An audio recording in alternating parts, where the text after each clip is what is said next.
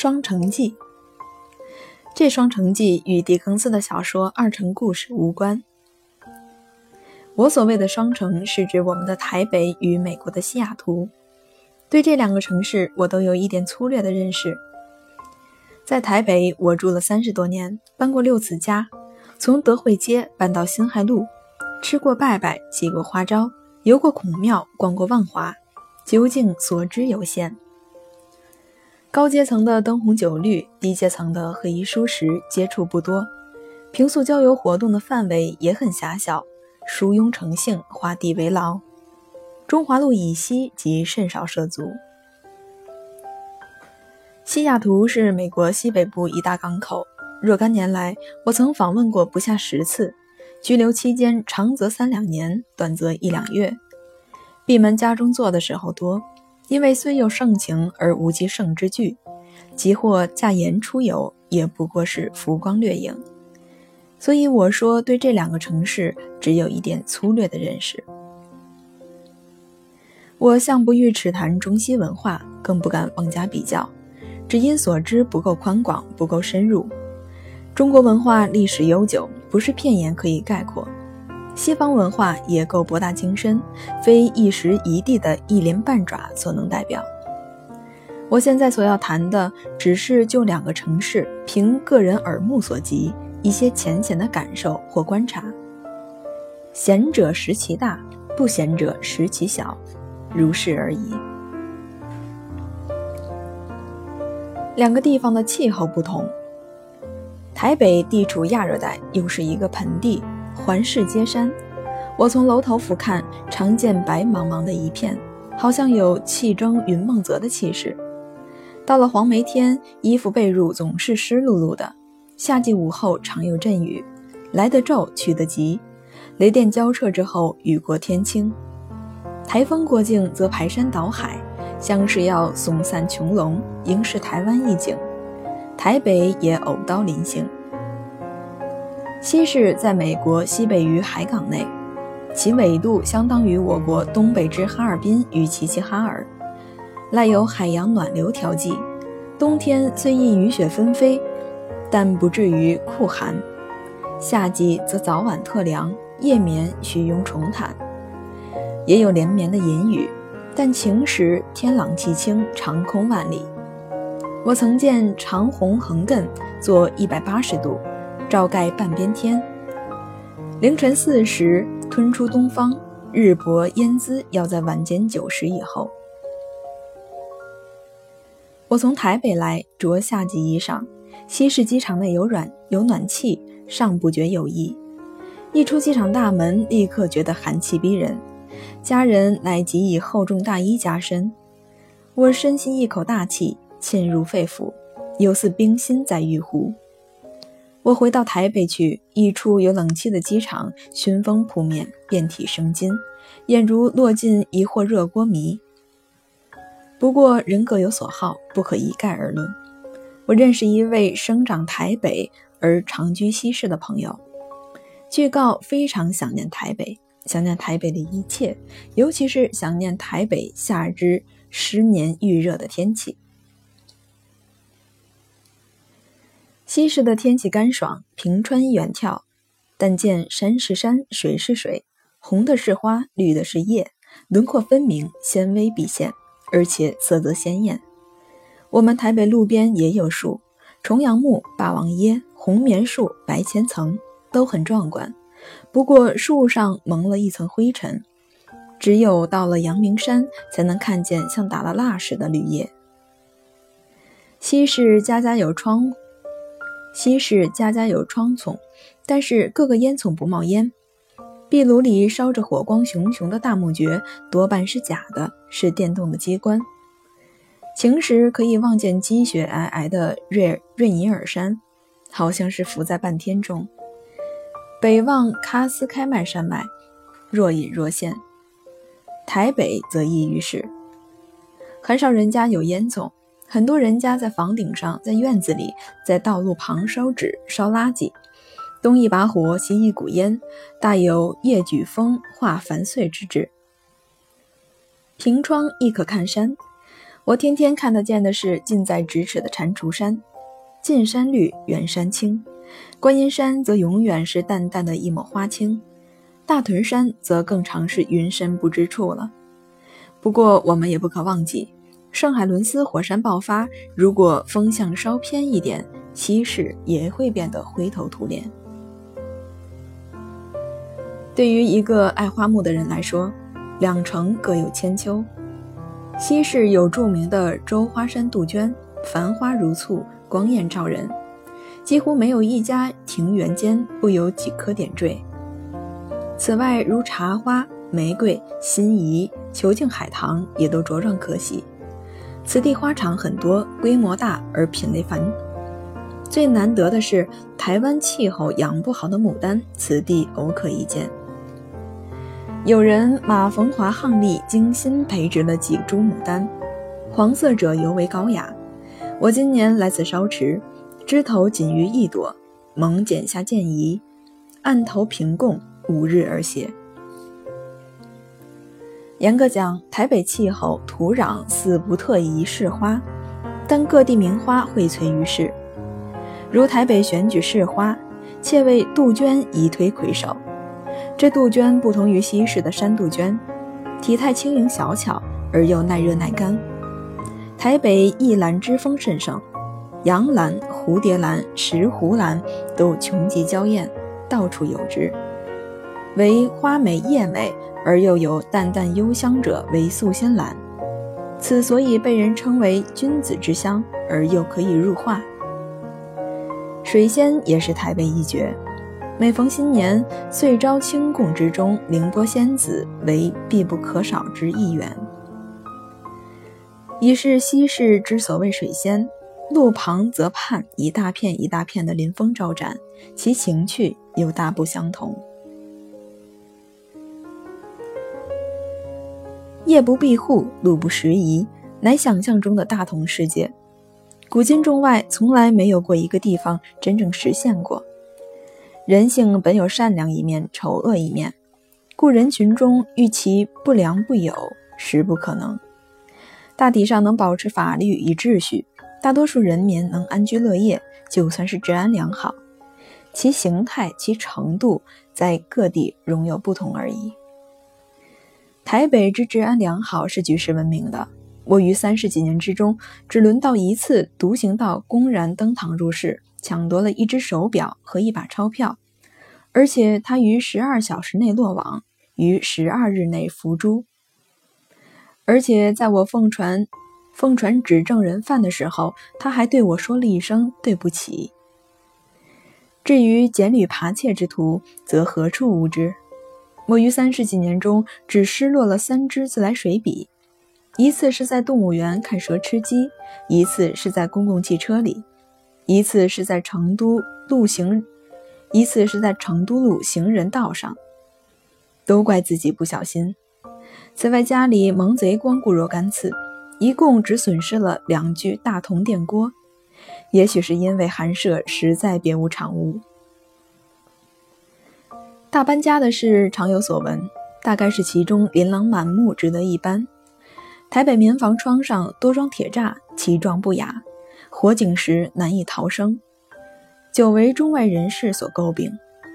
西式的屋窗皆不装铁栏，而且没有围墙，顶多设短栅栏防狗。可是我在西市下榻之处，数年内即有三次婚夜中，承蒙嬉皮之类的青年以啤酒瓶砸烂玻璃窗。报警后，警车于数分钟之内到达。开一报案号码由事主收执，此后也就没有下文。衙门机关的大扇门窗照砸，私人家里的窗户算得什么？银行门口大型盆树也有人银夜搬走。不过说来，这都是选界之极，明火抢银行才是大案子。西市也发生过几次，报纸上轻描淡写，大家也司空见惯。这是台北所没有的事。台北是虎，目中无人，尤其是拼命三郎所骑的嘟嘟响、冒青烟的机车，横冲直撞，见缝就钻。红砖道上也常如虎入，也常如虎出匣。谁以为斑马线安全？谁可能吃眼前亏？有人说这里的交通秩序之乱假于全球。我没有周游过世界，不敢妄言。西市的情形则确实两样。不晓得一般驾车的人为什么那样的服从诚信，见了亭子就停，也不管前面有无行人车辆。时常行人过街，驾车的人停车向你点头挥手，只是没听见他说“您请，您请”。我也见过两车相撞，奇怪的是两方并未骂街。从容地交换姓名、住址及保险公司的行号，分别离去，不伤和气，也没有聚集一大堆人看热闹。可是谁也不能不承认，台北的计程车满街跑，呼之即来，方便之极。虽然这也靠也要靠运气，可能司机先生蓬面够手，蓬手垢面，险足脱鞋，也可能是嫌你路程太短而怨气冲天。也可能他的车座年久失修而坑洼不平，也可能他烟瘾大发而火星烟屑飞落到你的胸襟，也可能他看你可欺而把车开到荒野郊外，掏出一把起子而对你强。不过这是难得一遇的事，在台北坐计程车还算是安全的，比行人穿越马路要安全得多。西式计程车少，是因为私有汽车太多。物以稀为贵，所以清早要雇车到飞机场，需要前一晚就要约洽，而且车费也很高昂。不过不像我们桃园机场的车那样乱。吃在台北，一说起来就会令许多老饕流涎三尺。大小餐馆林立，各种口味都有。有人说，中国的烹饪技术只有在台湾能保持于不坠。这个说起来话长。目前在台北的厨师，各省级的都有，而所谓北方的、宁浙的、广东的、四川的等等餐馆掌勺的人，一大部分未必是师承有字的行家，很可能是略窥门径的二把刀。点一个辣子鸡、醋溜鱼、红烧鲍鱼、回锅肉，立刻就可以品出其中含有多少家乡风味。也许是限于调货，手艺不便施展。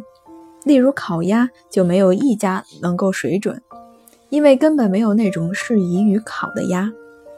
大家思乡嘴馋，依稀仿佛之中觉得聊胜于无而已。整桌的酒席内容丰盛，近于奢靡，可知不论。平民食物事关大众，才是我们所最关心的。台北的小吃店大排档常有物美价廉的各地食物。一般而论，人民食物在质量上尚很充分，唯在营养卫生方面则尚有待改进。一般的厨房炊具、用具、洗涤、储藏都不够清洁。有人进餐厅先查看其厕所及厨房，如不满意回头就走，至少下次不再问津。我每天吃油条烧饼，有人警告我，当心烧饼里有老老，当心烧饼里有老鼠屎。我历日细查，果然不污，吓得我好久好久不敢尝试。其实看看那桶既浑且黑的洗碗水，也就足以令人自居不前了。美国的食物，全国各地无大差异，常听人批评美国人文化浅，不会吃。有人初到美国留学，穷得日以罐头充饥，遂以为美国人的食物与狗食无大差异。事实上，有些嬉皮还真是常吃狗食罐头，以表示其单食嫖饮的风度。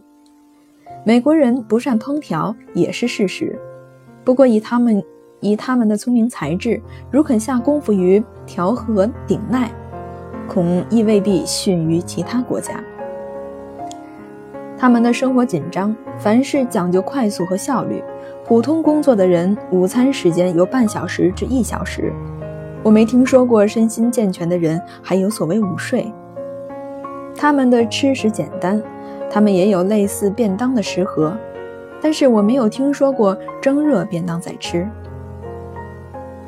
他们的平民食物是汉堡三文治、热狗、炸鸡、炸鱼、披萨等等。价廉而快速简便，随身有五指钢叉，吃过抹抹嘴就行了。说起汉堡三文治，我们台北也有，但是偷工减料，相形见绌。卖糖奴的大型汉堡里面油多、肉多、菜多，厚厚实实，拿在手里滚热，吃在口里喷香。我吃过两次赫尔菲的咸肉汉堡三文治，体型更大，双层肉饼，再加上几条部分透明的咸肉、番茄、洋葱、沙拉酱，需要把嘴张到最大限度，方能一口咬下去。西式滨海、蛤王、蟹网、各种鱼虾以及江瑶柱等等，无不鲜美。台北有藕阿煎，西式有科羹，差可媲美。肯塔基炸鸡面糊有秘方，台北仿制像是东施效颦，一无是处。西式餐馆不分大小，经常接受清洁检查，经常有公开处罚、勒令改进之事，值得令人喝彩。卫生行政人员显然不是尸位素餐之辈。台北的牛排馆不少，但是求其不像是皮鞋底而能咀嚼下咽者并不多够。西式的牛排大致软韧合度而含汁浆，居民几乎家家后院有烤肉的设备，时常一家烤肉三家香，不必一定要到海滨山上去繁殖。这种风味不是家居台北者所能领略。西雅图地广人稀，历史短而规模大，住宅区和商业区有相当距离。五十多万人口就有好几十处公园，市政府与华盛顿大学共有的植物园就在市中心区，真所谓闹中取静，尤为难得可贵。海滨的几处公园有沙滩，可以掘蛤，可以捞海带，可以观赏海鸥飞翔、渔舟点点。义勇兵公园里有艺术馆，有温室，到处都有原始森林保存剩下的参天古木。西市是美国西北部荒野边陲开辟出来的一个现代都市，我们的台北是一个古老的城市，突然繁荣发展，以致到处有张皇失措的现象。房地价格在西市以上，楼上住宅，楼下可能是乌烟瘴气的汽车修理厂，或是铁工厂，或是洗衣店，横七竖八的市招令人眼花缭乱。大街上摊贩云集，是台北的意境，其实这也是古老传统市集的遗风。古时日中为市，我们是入夜摆摊，警察来则轰然而逃，警察去则丰然复聚。买卖双方怡然称变，有几条街的摊贩已成定型，各有专营的行当，好像没有人取缔。最近一些学生也参加了行列，声势一发浩大。西市没有摊贩之说，人穷极了抢银行，谁肯博此蝇头之利？不过海滨也有一个少数民族密集的摊贩市场，卖鱼鲜、菜蔬、杂货之类。还不时的有些大胡子青年弹唱吉他，在那里助兴讨钱。有一回我在那里街头徘徊，突闻一缕异香袭入，发现街角有推车小贩卖糖炒栗子，要二角五分一颗。他是意大利人，这和我们台北沿街贩卖烤白薯的情形颇为近似。也曾看见过推车子卖油炸圈、卖油炸圈饼的。夏季住宅区内偶有三轮汽车叮当铃响，缓缓而行，逗孩子们从家门飞奔出来买冰激凌。除此之外，住宅区一片寂静，巷内少有人行，门前车马稀，没听过汽车喇叭响，哪有我们台北热闹？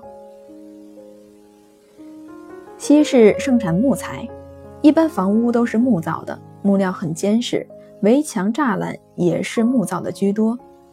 一般住家都是平房，高楼公寓并不多见，这和我们的四层公寓、七层大厦的景况不同。